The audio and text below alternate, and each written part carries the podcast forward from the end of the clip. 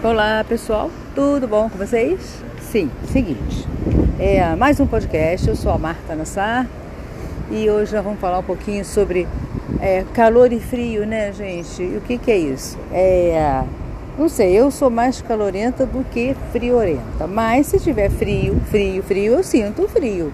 Mas, por exemplo, hoje eu estou aqui no Rio de Janeiro, uma temperatura mais ou menos em torno de uns 26 graus, que para mim isso é calor, né? Aí eu entrei na, na van do meu condomínio, onde eu moro, né? E, nossa, um calor tremendo dentro da van, sabe? E tinha algumas pessoas. Então, conclusão, é, num total ali de umas é, oito pessoas que estavam dentro da van.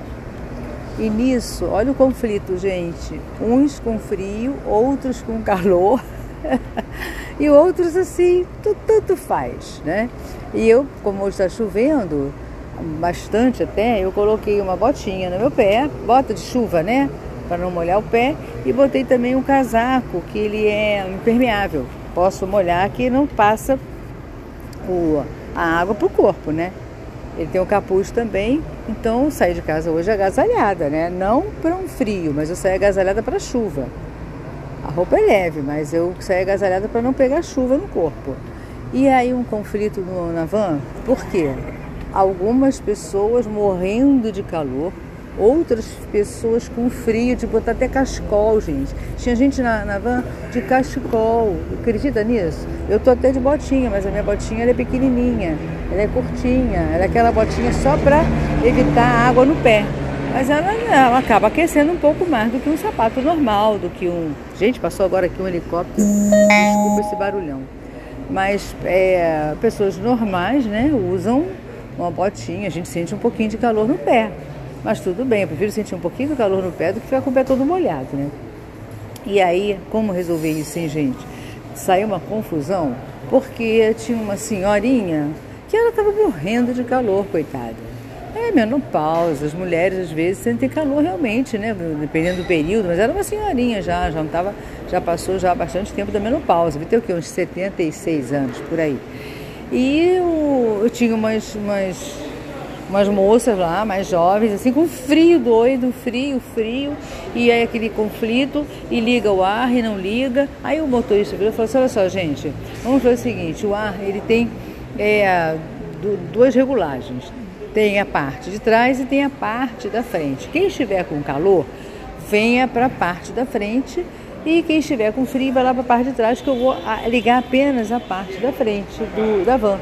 E quem estiver lá atrás, fecha as saídas do ar, porque eu também não vou ligar o ar na parte de trás. Bom, achei bem bolado, né? Metade liga, outra metade não, até para atender a todo mundo.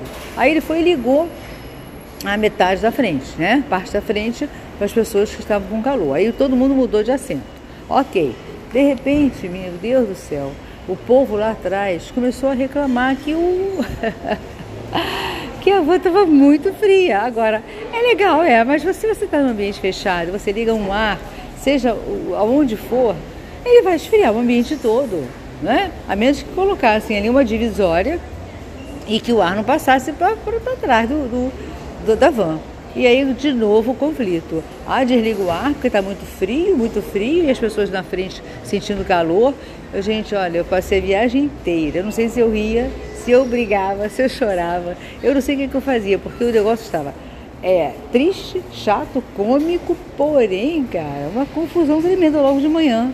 Sabe? Tem que dar uma solução nisso.